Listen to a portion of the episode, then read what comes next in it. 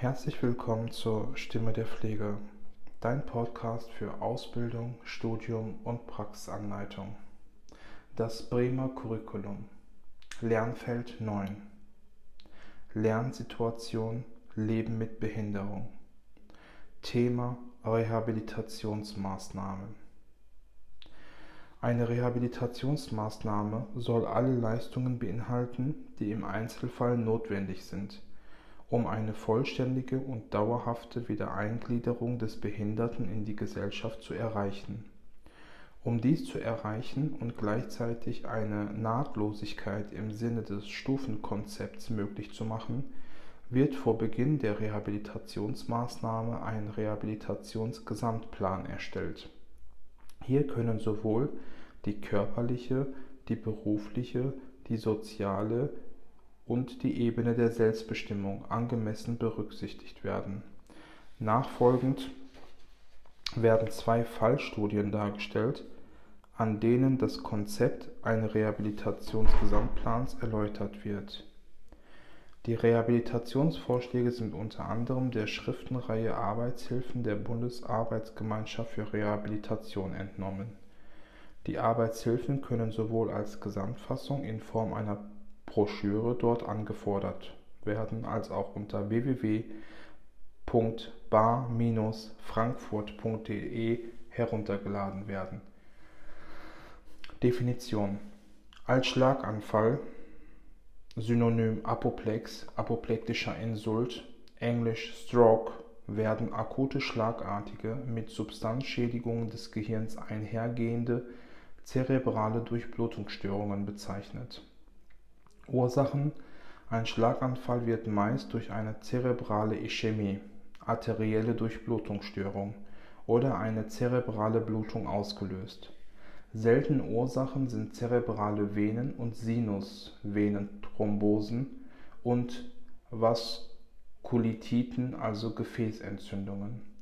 Zerebrale Durchblutungsstörungen sind in den westlichen Industrieländern die dritthäufigste Todesursache Risikofaktoren zu differenzieren ist der Lebenswandel wie Rauchen, Übergewicht, Bewegungsmangel von eigenständigen Erkrankungen wie arterielle Hypertonie, Diabetes mellitus, Herzrhythmusstörungen, Fettstoffwechselstörungen. Symptome Klinische Symptome des Schlaganfalls sind sensible und motorische neurologische Ausfälle, die abhängig von der Lokalisation des minderversorgten Hirnareals sind Typische Ausfälle sind kontralaterale Hemiparese, Fazialparese, Sprachstörungen, Sehstörungen, Schwindel und Bewusstseinseinstörungen bis hin zum Koma. Merke dir, ein Schlaganfall ist immer ein medizinischer Notfall und erfordert eine sofortige stationäre Behandlung. Am besten auf einer speziell dafür ausgestatteten Schlaganfallstation. English Stroke Unit. Das Motto lautet hier Time is Brain, weil nur innerhalb der ersten viereinhalb Stunden ein Gerinnsel in den Hirngefäßen medikamentös aufgelöst werden kann. Ist diese Zeit überschritten, stirbt Hirngewebe irreversibel ab. Die Rehabilitationsmaßnahmen bei Schlaganfall.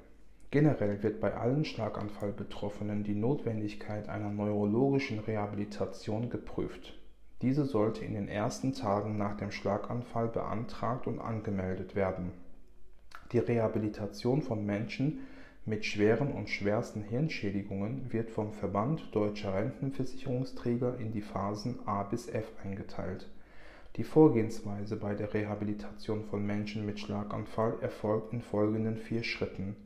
Erster Schritt Restitution Restitution bedeutet, die gestörten Funktionen und Ausfallserscheinungen des Nervensystems werden so weit wie möglich wiederhergestellt. Zweitens Kompensation.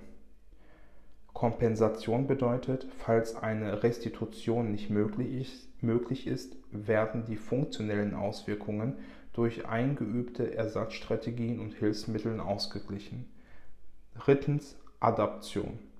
Adaption bedeutet, ist weniger Restitution noch Kompensation möglich, muss die Umgebung des Behinderten so gestaltet und angepasst werden, dass die Beeinträchtigungen verringert werden. Viertens Krankheitsverarbeitung und emotionale Akzeptanz. Das bedeutet, dass alle Maßnahmen nur dann erfolgreich sind, wenn der Behinderte aktiv an seiner Rehabilitationsmaßnahmen mitarbeiten kann. Deshalb müssen Bewältigungsstrategien aufgebaut und die Eigeninitiative unterstützt werden. Hierzu nun ein Beispiel. Herr Faller ist 78 Jahre alt und seit 13 Jahren Rentner. Seit seiner Pensionierung war Herr Faller im örtlichen Wanderverein aktiv und erster Vorsitzender im Obst- und Gartenbauverein.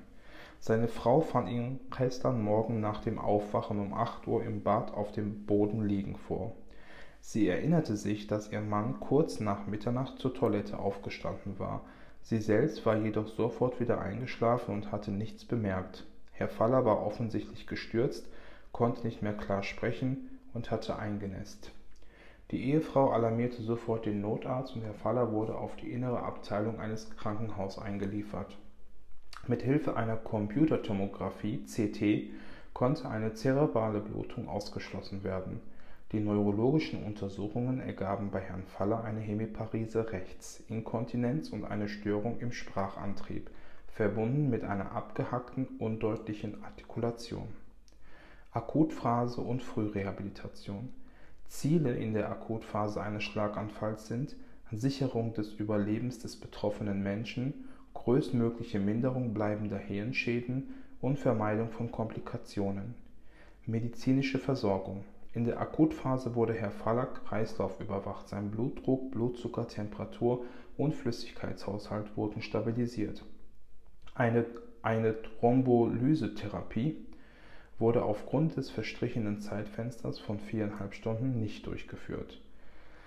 Pflegerische Versorgung Von pflegerischer Seite wurde Herr Faller spastikemmend behandelt und nach dem Bobat-Konzept mobilisiert und im Positionswechsel begleitet. Weitere pflegerische Schwerpunkte lagen auf dem Konzentrationstraining, Entschuldigung, Kontinenztraining und auf der Durchführung von Pneumonie, Dekubitus und Kontrakturprophylaxen. Des Weiteren erhielt Herr Faller Physiotherapie und logopädische Behandlung. Anschlussheilbehandlung Nach sechs Tagen wurde Herr Faller zur stationären Anschlussheilbehandlung AHB in eine neurologische Reha-Klinik in einem 20 Kilometer entfernten Kurort verlegt. Inzwischen war er wieder kontinent und seine Sprachstörung hatte sich deutlich verbessert. Als schwerste Einschränkung blieb die beinbetonte Hemiparese rechts. Frau Faller begleitet ihren Mann und mietet sich in einer Pension direkt daneben der Reha-Klinik ein. Neurologisch-geriatrische Rehabilitation Da Herr Faller bereits 78 Jahre alt ist, müssen bei ihm neben den speziellen neurologischen Aspekten auch Gesichtspunkte in Betracht gezogen werden, die für eine geriatrische Rehabilitation gelten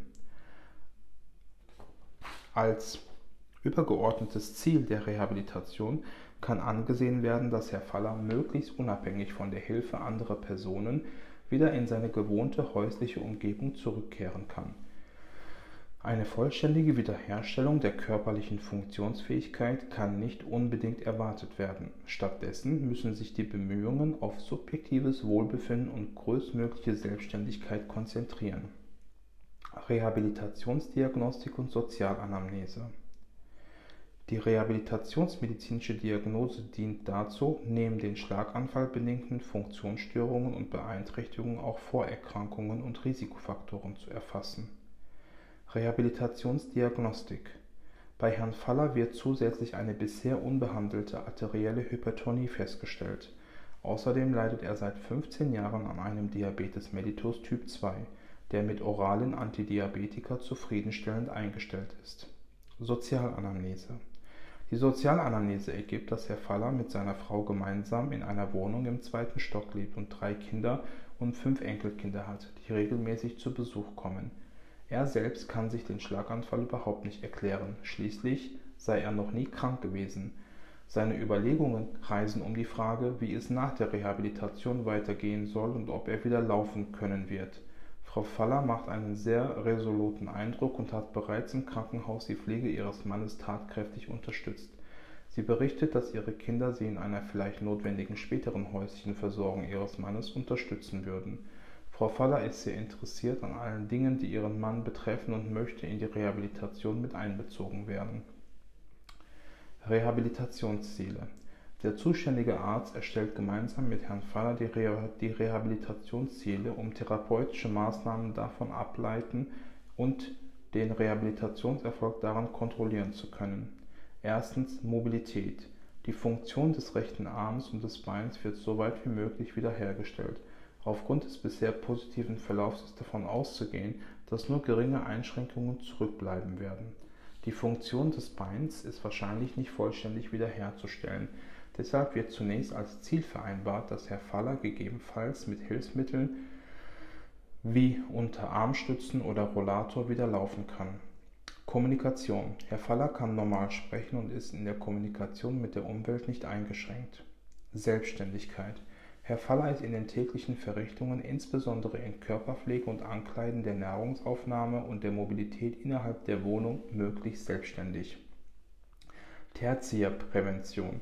Herr Faller lernt seine Risikofaktoren arterielle Hypertonie und Diabetes mellitus im Sinne der Tertiärprävention positiv zu beeinflussen. Soziale Integration.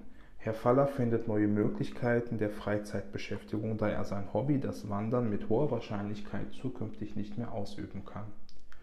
Rehabilitationsplan. Aufgrund der vereinbarten Rehabilitationsziele wird der Rehabilitationsplan für Herrn Faller erstellt. Folgende Aspekte werden berücksichtigt. Aufklärung von Herrn Faller über seine Erkrankung und deren Auswirkungen. Hilfe bei der rationalen und emotionalen Krankheitsverarbeitung. Therapeutische Maßnahmen zur Begrenzung der Funktionsstörung. Beeinflussung der Risikofaktoren. Körperliche Remobilisierung mit steigender Belastung. Hilfe bei der sozialen Reintegration. Der Therapieplan umfasst pflegerische Versorgung, medikamentöse Therapie, Physiotherapie, Ergotherapie und Logopädie, psychologische Betreuung und Gesundheitstraining. Pflegerische Versorgung. Grundlage für die gesamte Rehabilitationsmaßnahme ist die pflegerische Versorgung von Herrn Faller. Als Pflegekonzept ist eine aktivierende therapeutische Pflege geeignet. Schwerpunkte der Pflege sind die Motivation und Aktivierung von Herrn Faller, so viel wie möglich selbst durchzuführen, eine antispastische Arbeitsweise sowie die Mobilisation und Unterstützung beim Positionswechsel nach dem Bobat-Konzept dienen dazu, physiologische Bewegungsmuster anzubahnen, die Körperwahrnehmung zu unterstützen und die Entstehung von Spastiken zu verhindern. Gleichzeitig müssen pflegerische Prophylaxen durchgeführt werden, um Folgeerkrankungen wie einen Dekubitus, Kontrakturen oder eine Pneumonie zu verhindern. Medikamentöse Therapie bei Herrn Faller steht in der medikamentösen Therapie die Tertiärprävention im Vordergrund. Seine Hypertonie muss behandelt werden und die Diabetestherapie überprüft werden. Außerdem erhält Herr Faller einen Thrombozytenaggregationshemmer ASS zur Rezidivprophylaxe. Physiotherapie. Auch die Physiotherapie orientiert sich am Bobat-Konzept. Herr Faller soll zunächst lernen, sich im Bett selbst zu drehen, sich aufzusetzen und das Gleichgewicht wiederzufinden. Es folgen Übungen zum Aufstehen, Stehen, Transfer und Gehen. Ein weiterer Schwerpunkt der Physiotherapie sind Übungen für die Schulter, um eine schmerzhafte Subluxation der Schulter zu verhindern. Falls es sich als notwendig erweist, müssen orthopädische Hilfsmittel wie ein Rollstuhl angepasst und ein entsprechendes Rollstuhltraining durchgeführt werden. Ergotherapie. In der Ergotherapie werden Koordination und Bewegungsabläufe geschult, damit Herr Faller in den täglichen Verrichtungen wieder möglichst selbstständig wird. Hierzu gehören Übungen zur Feinmotorik und zur Handfunktion. Herr Faller soll lernen, gegebenenfalls mit Hilfsmitteln seine Mahlzeiten selbstständig einzunehmen, tägliche Handgriffe wie das Schließen von Reißverschlüssen und Knöpfen durchzuführen, Schnürsenkel an den Schuhen zu binden und falls möglich wieder zu schreiben. Darüber hinaus werden Überlegungen zur Freizeitgestaltung von Herrn Faller getroffen und neue Interessen geweckt. Für die spätere Versorgung im häuslichen Bereich werden der Einbau eines Treppenlifters oder die Umsetzung beim Umzug in eine ebenerdige Wohnung gemeinsam mit Frau Faller diskutiert. Bauliche Veränderungen der Wohnung scheiden aus, weil es sich um eine Mietwohnung handelt. Außerdem wird überlegt, welche Hilfsmittel notwendig sein werden. Logopädie. Herr Faller leidet unter einer rückläufigen einer rückläufigen Broca-Aphasie, spricht spontan wenig und artikuliert teilweise undeutlich. Die logopädische Therapie findet täglich statt und ist darauf ausgerichtet, dass Herr Faller so schnell wie möglich wieder kommunizieren kann. Die Ehefrau und Angehörige werden einbezogen, um die Therapie zu unterstützen. Psychologische Betreuung. Herr Faller benötigt Hilfe bei der Krankheitsverarbeitung, um langfristig mit der Erkrankung und ihren Folgen umgehen zu können. Ziele sind die Akzeptanz der Krankheit, der Abbau von Angst, das Erkennen schädigender Verhaltensweisen sowie eine Neuorientierung im Freizeitbereich. Herr Faller soll lernen, seine Behinderung anzunehmen, sein Selbstwertgefühl zu erhalten und wieder Lebensmut zu schöpfen. Als psychotherapeutische Intervention kommen aufgrund der eingeschränkten Kommunikationsfähigkeit von Herrn Faller zunächst Einzelgespräche und Angehörigenarbeit in Betracht. Bei positivem Rehabilitationsverlauf können, falls dies notwendig ist, weitere psychotherapeutische Maßnahmen in Erwägung gezogen werden. Weiterhin sollen Herr und Frau Faller motiviert werden, Kontakt zur Selbsthilfegruppe aufzunehmen. Gesundheitstraining. Da Herr Faller nur eingeschränkt aufnahmefähig ist, kann er selbst nicht im Gesundheitstraining teilnehmen. Frau Faller wird jedoch motiviert, Seminare zu besuchen. Der Arzt empfiehlt den Besuch eines Vortrags zu den Risikofaktoren des Schlaganfalls und einen Kochkurs mit dem Schwerpunkt Ernährung bei Diabetes mellitus Typ 2. Verlauf. Zunächst ist die stationäre Rehabilitationsmaßnahme von Herrn Faller für drei Wochen geplant. Einmal wöchentlich wird im interdisziplinären Team der Rehabilitationsverlauf von Herrn Faller besprochen und das weitere Vorgehen abgestimmt. Zweites Beispiel. Asthma bronchiale. Definition Asthma bronchiale ist eine chronische entzündliche Erkrankung der Atemwege. Die Erkrankung ist definiert durch eine meist reversible, umkehrbare Verengung der unteren Luftwege. Diese Verengung wird durch drei Faktoren ausgelöst. Erstens Bronchio, eines, eines Bronchospasmus, Kontraktion, Kontraktion der glatten Muskulatur. Zweitens Schleimhautödem, erhöhte Durchlässigkeit der kleinsten Blutgefäße. Drittens Dyskrenie, gesteigerte Sekretion von zähnglasigem Schleim. Symptome Leitsymptome für Asthma bronchiale sind anfallsweise Atemnot mit pfeifendem Ausatmen, Geräusch, also Giemen, Husten, enge Gefühl in der Brust und Tachykardie. Asthma bronchiale ist die häufigste chronische Erkrankung im Kindesalter. Die ersten klinischen Symptome treten meist in den ersten bis fünf Lebensjahren im Zusammenhang mit viralen Infektionen des Respirationstrakts auf. Die Ursachen für Asthma bronchiale können sowohl allergisch, das heißt extrinsisch, als auch nicht allergisch, also intrinsisch bedingt sein. Asthma bronchiale bei Kindern wird in die Schwergrade 1 bis 4 eingeteilt.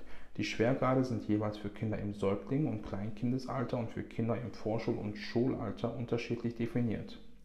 Die Beeinträchtigungen Kinder und Jugendliche mit Asthma bronchiale sind in ihrer Entwicklung und ihren Aktivitäten beeinflusst. Dies gilt besonders für die schulische Bildung und für Freizeitaktivitäten mit Gleichaltrigen. Müdigkeit nach nächtigen Asthmaanfällen, Nebenwirkungen der pharmakologischen Therapie, neben Ausfallzeiten, Ausfallzeiten wegen Krankheit wirken sich nachteilig auf die Leistungsfähigkeit und das Konzentrationsvermögen der Kinder aus. Oft können Kinder nicht an Sport- und Freizeitaktivitäten mit ihren Altersgenossen teilnehmen und werden dadurch zu Einzelgängern. Auch die spätere Berufswahl ist eingeschränkt und durch die Art des Asthmas und die, Gleich und die Begleiterscheinungen der Krankheit.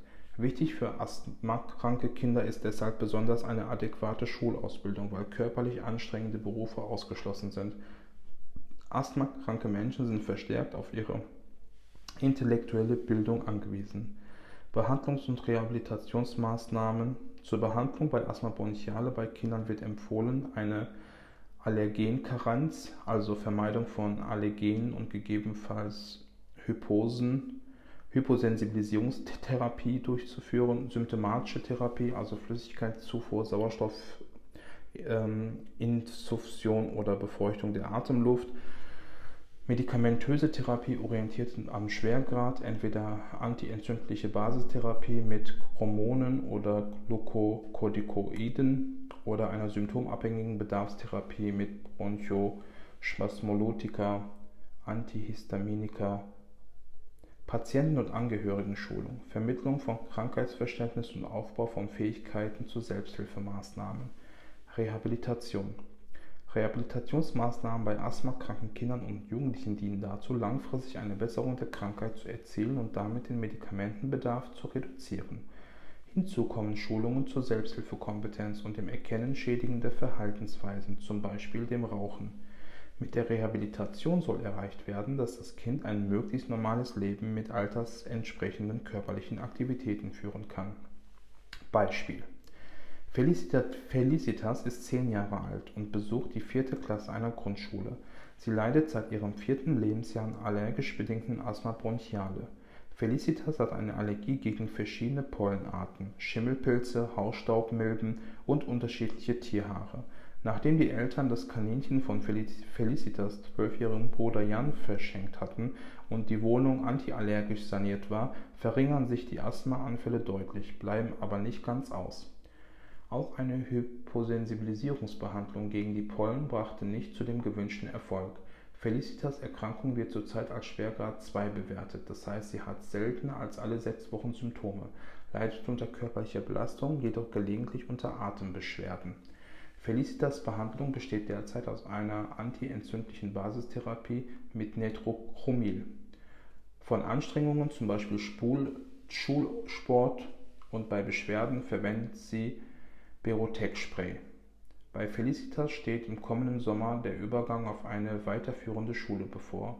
Der Arzt empfiehlt der Familie deshalb für Felicitas eine stationäre Rehabilitationsmaßnahme an der Nordsee, um noch einmal alle Möglichkeiten auszuschöpfen und vor dem Schulwechsel die physische und psychische Gesamtsituation von Felicitas zu verbessern.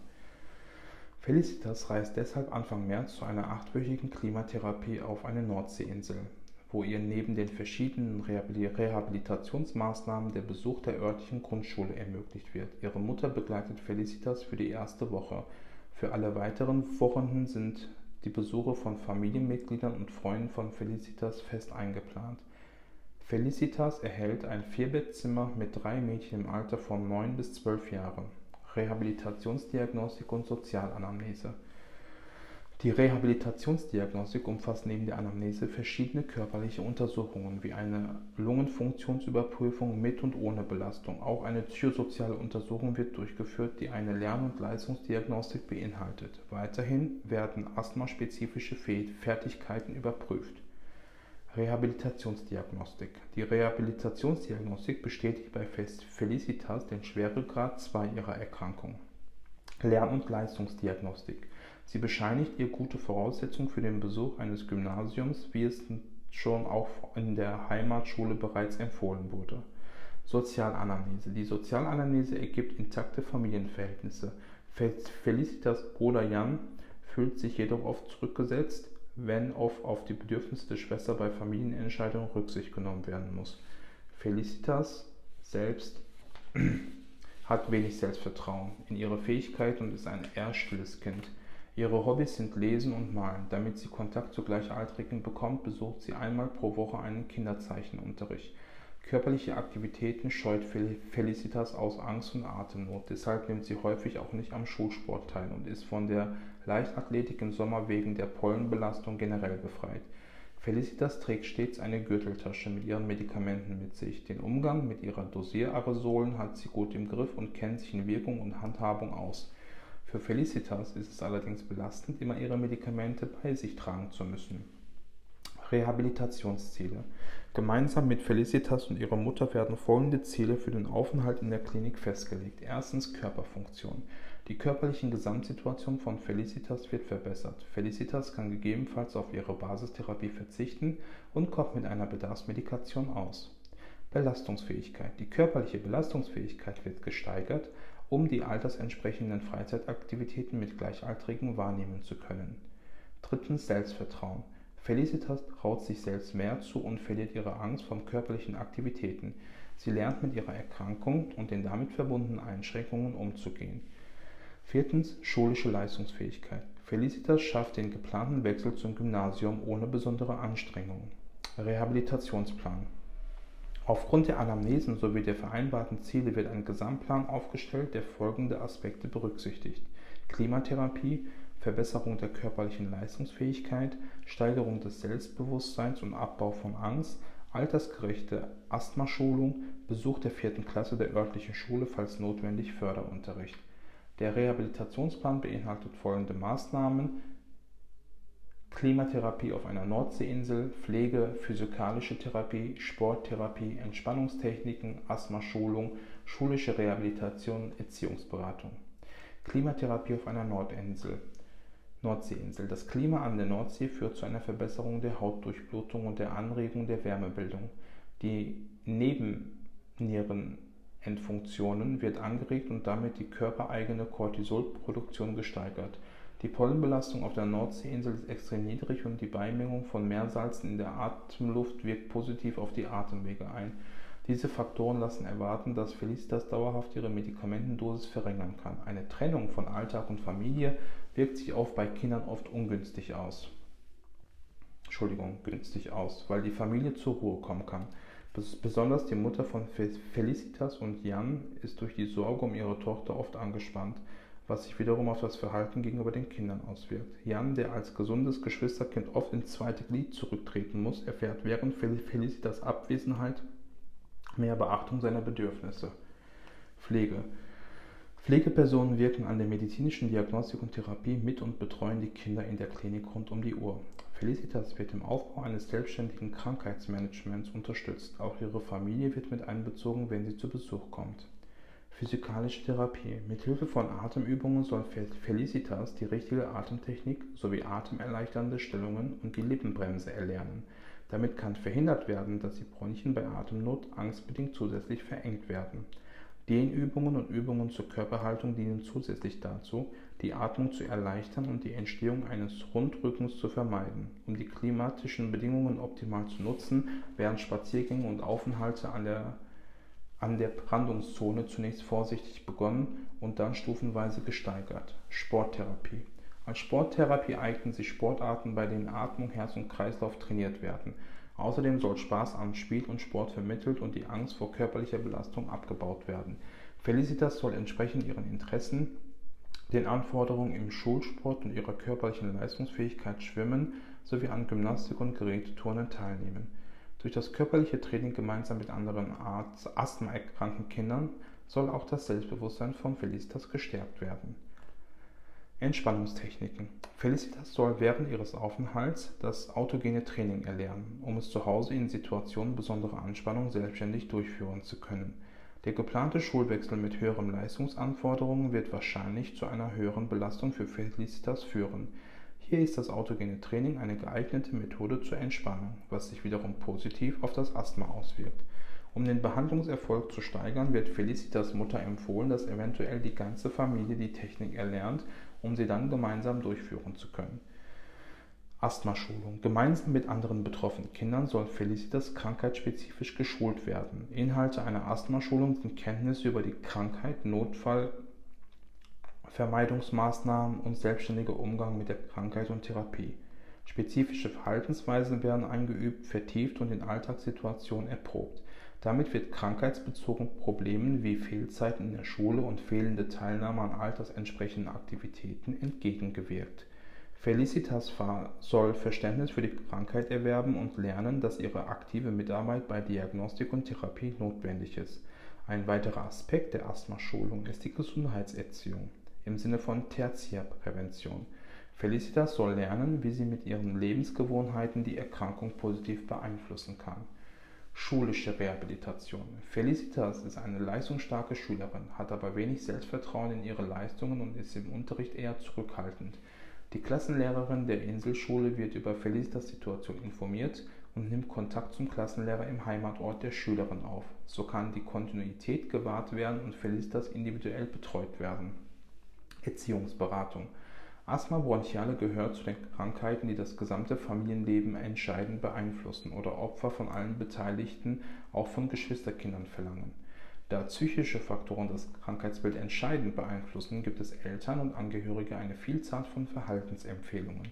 Erziehungsberatungsstellen und Gesprächsgruppen mit Eltern, deren Kinder ebenfalls an Asthma bronchiale leiden, können Hilfestellungen geben. Felicitas Mutter wird hierfür informiert und erhält Kontaktadressen in Heimatnähe. Verlauf. Zunächst ist die stationäre Rehabilitationsmaßnahme an der Nordsee für acht Wochen geplant. Einmal wöchentlich wird im interdisziplinären Team der, der Rehabilitationsverlauf von Felicitas besprochen und das weitere Vorgehen darauf abgestimmt. Der Bedarf an Medikamenten soll stufenweise reduziert werden. Am Ende der Rehabilitation werden erneut Lungenfunktionsuntersuchungen, Belastungstests sowie krankheitsbezogene Wissens- und Fertigkeiten stets durchgeführt, um die Therapieerfolg zu kontrollieren. Selbsthilfe soll dabei helfen, durch Eigeninitiative betroffener Personen Lebenskrisen zu überwinden, persönliche Lebensumstände zu verändern und dem kranken oder behinderten Menschen neuen Lebensmut zu geben. Die Arbeit in Selbsthilfegruppen ist in erster Linie ehrenamtliche Tätigkeit. Gruppen werden nicht von professionellen Helfern, sondern von Betroffenen geleitet. Selbsthilfe ergänzt die institutionellen und professionellen Angebote der Gesundheitsversorgung in Beratung, Betreuung und Information von Kranken und Behinderten. Damit ist Selbsthilfe ein Weg für betroffene Menschen. Krankheiten und Krankheitsfolgen zu bewältigen. Die finanzielle Förderung und Selbsthilfeaktivitäten durch die gesetzlichen Krankenkassen werden im SGB V § 20 geregelt. Formen Folgende Formen von Selbsthilfeaktivitäten werden unterschieden: Selbsthilfegruppen, Selbsthilfeorganisation und Selbsthilfekontaktstellen. Selbsthilfegruppen Eine Selbsthilfegruppe ist ein aus eigener Initiative erfolgter Zusammenschluss von Menschen, die oder deren Angehörige unter einer bestimmten Krankheit oder Behinderung leiden Ziel Das gemeinsame Ziel ist die Bewältigung von Krankheiten und Krankheitsfolgen. Hierzu finden in regelmäßigen Abständen Gruppenzusammenkünfte statt. Wesentliche Aspekte in Selbsthilfegruppen sind der Erfahrungsaustausch und die gegenseitige Hilfe. Zu speziellen Themen werden Experten hinzugezogen, geleitet und eine Selbsthilfegruppe jedoch von Betroffenen. Selbsthilfegruppe arbeiten nicht gewinnorientiert. Sie werden über Mitgliedsbeiträge übergeordnete Verbände und die Kommunen finanziert. Zu bedenken ist, dass sich in Selbsthilfegruppen Erkrankte zusammenschließen, die meist ohnehin eine hohe Resilienz besitzen. Offen bleibt die Frage, wie Betroffene erreicht werden können, die nur geringe Widerstandsressourcen besitzen. Selbsthilfeorganisationen. Selbsthilfeorganisationen sind Verbände mit überregionaler Interessenvertretung und haben meist die Rechtsform eingetragener Verein (e.V.). Selbsthilfeorganisationen entstehen meist aus dem Zusammenschluss mehrerer Selbsthilfegruppen haben größere Mitgliederzahlen und formalisierte Arbeits- und Verwaltungsabläufe. Selbsthilfeorganisationen, zum Beispiel die Deutsche AIDS-Hilfe, erbringen ihre Informations- und Beratungsleistungen nicht nur ihren Mitgliedern, sondern auch anderen interessierten Personen. Aufgaben Aufgaben der Selbsthilfeorganisation sind weiterhin die Interessenvertretung im gesundheitspolitischen Bereich und der enge Kontakt zu Sozialleistungsträgern, Behörden und anderen Leistungsträgern im Gesundheitswesen. Selbsthilfeorganisationen sind auf Bezirks-, Landes- und Bundesebene organisiert. Die meisten von ihnen sind in der Bundesarbeitsgemeinschaft Hilfe für Behinderte e.V. und im Deutschen Paritätischen Wohlfahrtsverband zusammengeschlossen. Selbsthilfe-Kontaktstellen Selbsthilfe-Kontaktstellen sind professionelle Beratungseinrichtungen. In der Regel werden sie von Kommunen, Vereinen und Wohlfahrtsverbänden eingerichtet Ihre Aufgabe ist es, Selbsthilfearbeit zu unterstützen und Menschen, die sich für Selbsthilfeaktivitäten interessieren, zu informieren und zu beraten. Selbsthilfe-Kontaktstellen unterstützen auch die Gründung von neuen Selbsthilfegruppen und beraten bestehende Selbsthilfegruppen. Eine weitere Aufgabe von Selbsthilfe-Kontaktstellen ist die Öffentlichkeitsarbeit, welche die Bekanntmachung und Akzeptanz von Selbsthilfeaktivitäten unterstützt. Fazit Prävention und Rehabilitation sind Ansätze, die die Pflege in verschiedenen Bereichen betreffen. Neben speziellen Einrichtungen zur Gesundheitsberatung findet Prävention in allen Einrichtungen der ambulanten und stationären Pflege statt. Im Eindruck einer akuten schweren Erkrankung sind Menschen oft am ersten bereit, Lebensverhältnisse und Gewohnheiten dauerhaft zu verändern. Pflegepersonen haben hier die Möglichkeit, auch fachkompetente Beratung wirksam präventiv tätig zu werden. Die Durchführung pflegerischer Prophylaxen gehört zu den wichtigsten Pflegemaßnahmen. sowohl in der ambulanten als auch in der stationären Pflege überhaupt. Bedarfsanalyse, Maßnahmenplanung, Durchführung und Bewertung sind die Eckpfeiler der Anwendung pflegeprophylaktischer Maßnahmen.